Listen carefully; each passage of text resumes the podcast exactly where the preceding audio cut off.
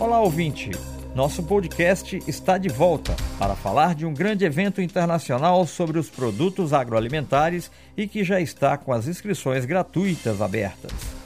Inédito no país, o Seminário Internacional Estratégias de Valorização de Produtos Agroalimentares ocorre de 3 a 5 de novembro totalmente online nós convidamos os pesquisadores João Roberto Correia e Patrícia Bustamante, da comissão organizadora, para nos dar mais detalhes sobre esse evento que será palco de experiências exitosas em diversos territórios que produzem alimentos diferenciados para a gastronomia e vai contribuir certamente para o fortalecimento do turismo nacional.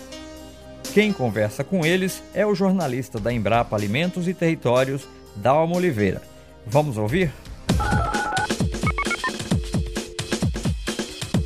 Ok, nós vamos bater um papo agora com Patrícia Bustamante e João Roberto Correia. Patrícia, como é que você está? Tudo bem, Dalmo. Prazer falar com você. Eu queria que inicialmente você e o João Roberto falassem um pouco de como nasceu a, a, ideia do evento. Esse evento, quando a gente pensou, na verdade, a, a unidade tem como temática, né? Temática, vamos dizer, principal a questão dos alimentos e dos territórios.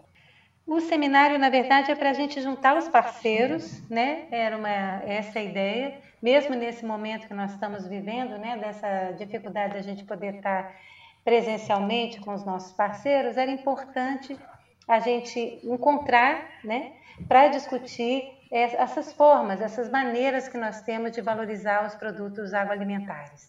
Então, nós convidamos nossos né, parceiros e potenciais parceiros, então, que virão do, do exterior e também aqui do Brasil, para a gente fortalecer, vamos dizer, é, e, e, construir é, essa parceria de uma forma bem embasada e, e com uma, um embasamento também teórico muito importante, conhecendo cada uma dessas experiências. Tá ok. Ô, João Correia, como é que foi a articulação? É, esses parceiros, os internacionais principalmente, já são parceiros antigos da Embrapa. Como é que foi a escolha e a articulação com essas instituições, João? Oi, Dalmo, tudo bem? Bom, é o seguinte, aí teve várias é, articulações que foram feitas para fazer esses contatos, né? Alguns já eram, já são parceiros da Embrapa, né? Como a, a, a doutora Clécia Herdan, do CIRAD da França, né? Que trabalha com indicação geográfica, né? E o doutor Patrick Carron, que é o presidente da Fundação Agropolis, que é uma grande fundação de pesquisa que tem na França. E esses dois já são parceiros antigos nossos, né?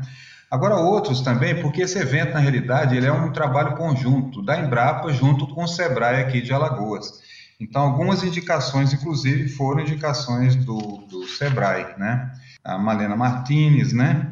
E é, algumas pessoas são pessoas que a gente, quer dizer, que a sua entidade, ela já, já existe uma, uma relação com ela, como é o caso do Slow Food, né? Que está participando do evento também, né?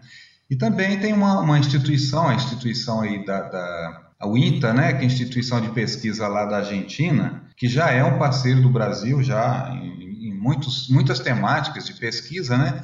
E agora a gente está abrindo mais esse canal de comunicação com eles, que é via a questão da agregação de valor, né, na valorização de produtos agroalimentares, né? Ok. Patrícia, a gente vendo a programação, a gente percebe que o evento vai proporcionar também um diálogo entre a experiência europeia, principalmente Portugal, França e alguns países da América Latina, aqui da região da América do Sul, né? Uhum. Por que, que é importante essa conversa, Patrícia? Na verdade, são experiências que elas se complementam, né, de certa forma, nesse cenário de valorização. É, a França tem uma tradição muito grande, né, to toda essa questão de patrimonização, da questão também das, dos selos, das questões de reconhecimento de origem e tudo isso. E a França trabalha com isso há muito tempo e tem sido, vamos dizer, referência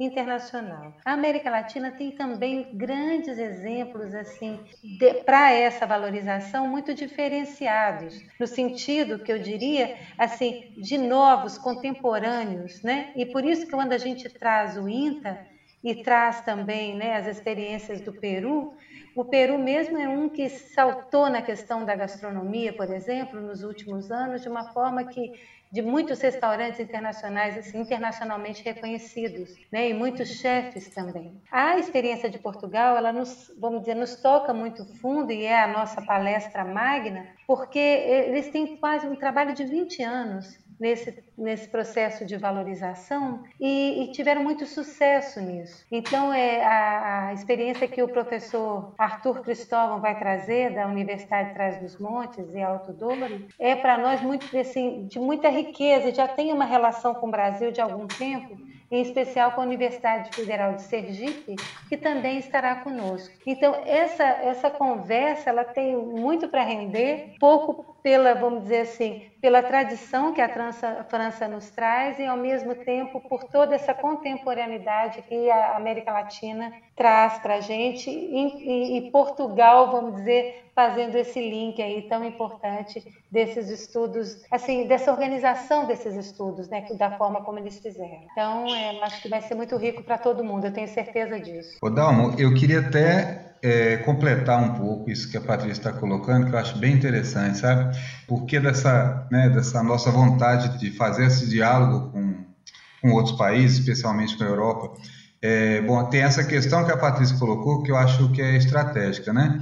Agora, ao mesmo tempo, essa, essa experiência que eles têm, porque nós temos uma riqueza aqui muito grande, né, de, de, de, de de, de biodiversidade, né, de produtos da biodiversidade, de experiências de comunidades, de grupos, né, é, nas, nas diversas regiões do Brasil que vêm trabalhando, produzi, produzindo é, é, produtos, né, a partir da agricultura e a partir da, da própria, dos próprios recursos da natureza, mas muitos deles estão invisíveis, né? Então, o que, o que essas experiências internacionais nos trazem são ferramentas, né? E são, é, é um diálogo que está estabelecendo com eles e discutindo ferramentas que possam que ser utilizadas para valorização desses produtos aqui no Brasil também, né? A partir da nossa experiência, mas juntando a experiência deles, né?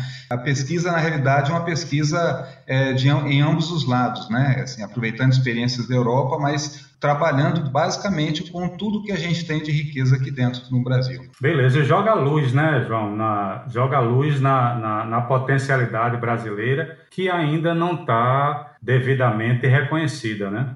Exatamente. Né? A gente até conversando com um grupo hoje aí da França e é, foi muito interessante porque eles, por exemplo, têm muita experiência com o que eles chamam de labelização, né? Com é, sistemas de registro, de certificação de produtos e tudo, mas, por exemplo, não tem uma experiência com Uh, como a gente tem aqui, que são de um, uma categoria de sistemas de registro, que são sistemas participativos de garantia, por, onde produtos orgânicos são certificados, os próprios agricultores fazem sua certificação. Né? Normalmente o que é feito é que vem um, um consultor de fora fazer a avaliação para ver se aquilo ali é orgânico ou não. E aí a, a, o produtor tem que pagar por isso. Né? E a gente no Brasil tem esse sistema, mas tem outro sistema em que os próprios agricultores é que fazem a sua é, sindicância, vamos dizer assim, né?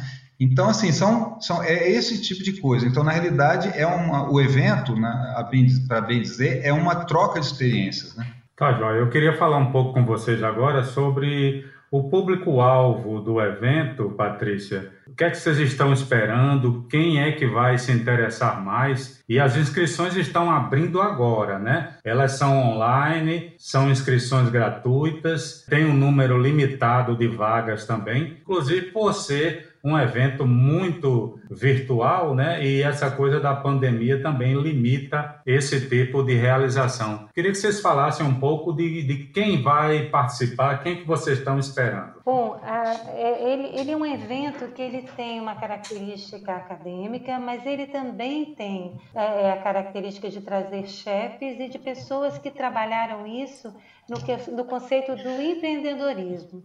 Então, nós temos, é, como nosso parceiro também é Sebrae, e também teve uma participação muito grande na escolha das, dos palestrantes, nós vamos ter, eu acredito que para o público em geral ele será muito interessante, porque ele mescla tanto é, esses três, né? Tanto a questão do empreendedor, quanto a questão dos chefes e, e pessoas que estão mais com a mão na massa, quanto aqueles acadêmicos que estão trabalhando com pesquisas nessa área. Acredito que será bem ampla o interesse. Bem, pessoal, eu queria falar um pouco também sobre a participação da, das instituições, tem também organizações não governamentais envolvidas que vão trazer suas, seus cases, né? Tem algumas universidades envolvidas também. E eu queria que vocês falassem um pouco é, dessa participação da, da experiência brasileira, mais, mais do Brasil mesmo, na, na formatação da programação desse seminário. O primeiro painel que traz as experiências mais focadas no Brasil, ele é, chama Experiências Nacionais que nos inspiram. Esse eu vou deixar para o João falar um pouco mais, ele está bem mais informado, mas a, a, a, parte tem uma outra questão, que é outra painel, que trata do bioma, das comida de bioma. Então, nós vamos ter chefes com experiências, como você disse, cases muito interessantes para cada bioma brasileiro, né? Então, temos, vamos dizer, aqueles, vamos dizer, aquele, aquela gastronomia de cada uma das regiões do Brasil. Eu acredito que nesse é. sentido o aproveitamento dos materiais que nós temos no nosso quintal, o que vai fazer assim muita diferença e muita gente vai descobrir, vamos dizer, é, comida e cultivos que nem estava acostumada a utilizar no prato e que vai ver que pode ser utilizado. Eu estou vendo aqui, Patrícia, que vai ter gente falando da caatinga, do Pantanal, da Amazônia, com certeza. Então, praticamente todos os biomas, né? E a diversidade brasileira é um negócio assim de ó concurso, para usar um termo francês.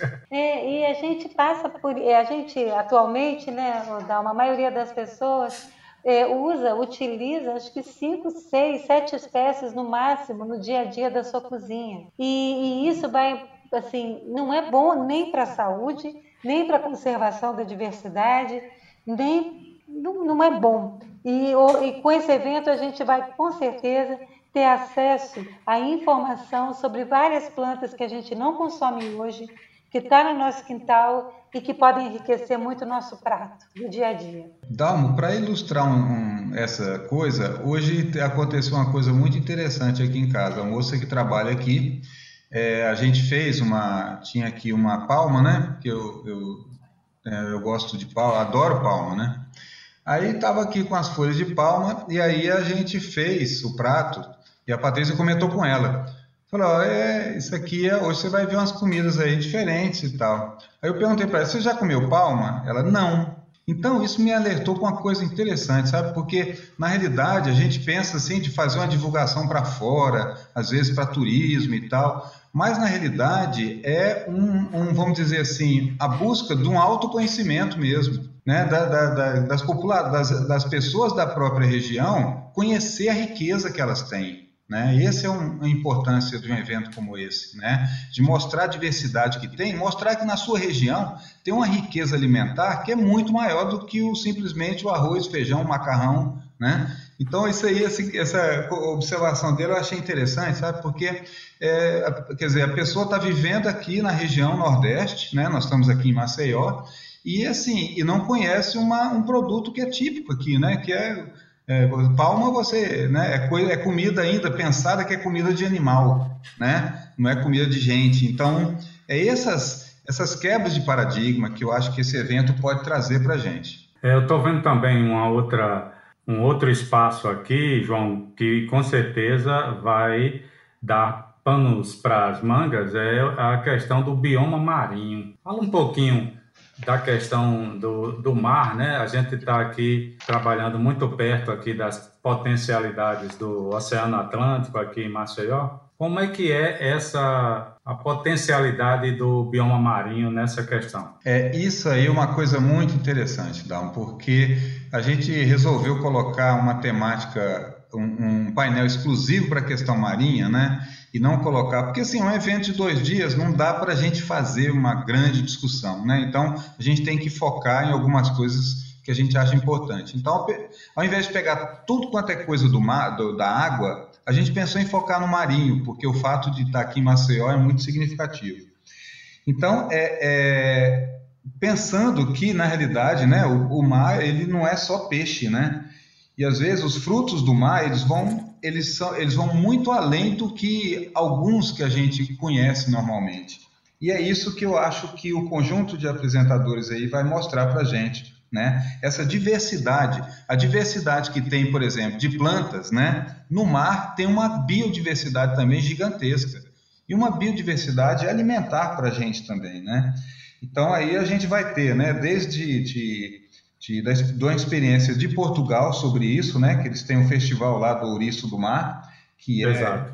muito interessante esse festival, né, que trabalha muito essa coisa do marinho. E outra, outra, outro produto que é muito, muito importante né, para a alimentação e para a saúde, né, porque lembrando que esse evento, a ideia é trabalhar é, a valorização de produtos agroalimentares, mas não simplesmente para abastecimento de mercado, né, para isso também, mas para trabalhar a questão de mostrar para a população que é possível mudar os hábitos alimentares e melhorar sua qualidade de, de saúde através do alimento, né? Então, por exemplo, o cultivo de algas que a Beatriz vai apresentar e a potencialidade dele é uma, é uma, é uma é um exemplo disso, né? Um trabalho que é feito aqui no Brasil, né? E que é muito interessante, né? E depois vem outras, outros, outras pessoas aí falando da, de uma coisa muito interessante que é a pesca artesanal, né? Que é uma coisa que devagar, às vezes parece que está desaparecendo, né? Mas ela está sempre presente. Não, tem mais uma uma, uma palestra um, nesse painel do bioma marinho que eu gostaria de Ah, sim, do Sarmento. É, uhum. do professor Francisco Sarmento de Portugal. Ele vai trazer sobre uma rede internacional chamada Foodscape, que trabalha com paisagens alimentares.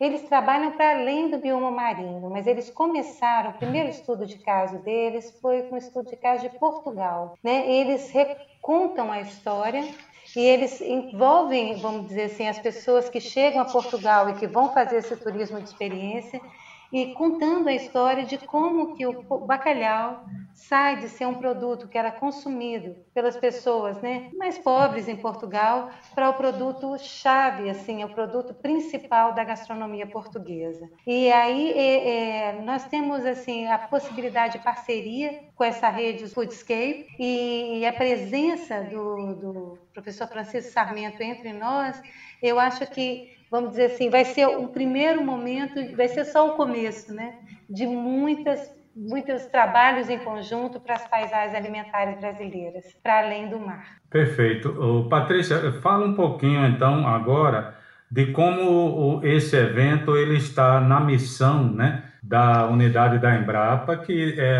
ela está recém montada, vamos dizer assim, aqui em Alagoas. Como é que vocês estão vendo esse primeiro grande evento com um porte nessa magnitude e qual é a importância dele para esses primeiros passos da Embrapa Alimentos e Territórios? Bom, é, a, a unidade da Embrapa né, tá, completou dois anos aqui em Maceió e ela vamos dizer, desde o princípio, com uma parceria muito forte com o SEBRAE, que também é nosso parceiro né, nesse evento, estamos juntos nesse evento, e, e com a proposta exatamente de valorização desses produtos, como o João falou, que hoje estão, de certa forma, invisíveis, né? E que são de tanta importância para o consumidor. O consumidor, quando viaja para os lugares, vamos dizer assim, ele quer comer do lugar também, né? E nessa Nessa busca, ele, ele procura por produtos que representem o local, por produtos, vamos dizer, que, que sejam saudáveis, mas ao mesmo tempo que tragam identidade, façam ele se sentir de fato né, naquela, naquela viagem que ele está fazendo, naquela experiência que ele está tendo. E a nossa unidade aqui em Maceió é muito focada nisso. Talvez ela ela tem um diferencial com relação às outras unidades da Embrapa, que estão muito mais focadas no produto, na forma de produção ou nos sistemas produtivos, para dar um outro enfoque que é mudança do olhar para levar para o olhar do consumidor. E esse evento, então, ele vai nos ajudar, vamos dizer, a fortalecer certa, a, a, as linhas de pesquisa que são estão no DNA da nossa unidade, que é essa questão da agregação de valor, da antropologia, sociologia da alimentação, né, dos circuitos de comercialização, da valorização e patrimonialização dos produtos né, de, dessas regiões e, e, fazer com que tudo isso, né, um turismo sustentável, uma gastronomia inteligente, bem, bem trabalhada, junto com todo o potencial, vamos dizer assim, de melhoria da qualidade de vida dessas populações que, vamos dizer, manejam e trabalham com esses produtos. É esse, vamos dizer, o DNA da unidade e o evento vem para nos ajudar a fortalecer as parcerias e com, com instituições e chefes que estão trabalhando nessa proposta. Beleza, João, você complementa alguma coisa? É, não, eu acho que é, é tudo, tá, é isso mesmo que a Patrícia falou. E eu acho assim, só queria acrescentar mais uma coisa que a gente pensou nessa é, nesse evento de, de ter alguém que nos ajudasse a fazer uma animação do evento, né? E aí nós vamos ter a participação de Cora Coralina. Se alguém já ouviu falar em Cora Coralina, Cora Coralina é uma poetisa, foi, né? Porque ela já faleceu, uma poetisa é, de Goiás, do estado de Goiás, que era também cozinheira. Então, a, toda a poesia dela é envolvida pela questão da alimentação, né? Então tem uma pessoa que, que uma artista que vai fazer é, às vezes, né, de Cora Coralina, vai e aí vai animar o nosso evento, né? Que vai ser então vai ser uma participação muito interessante. Então bacana, pessoal, obrigado pela participação e a gente vai acompanhar o evento também aqui com o podcast Terra e Alimentos.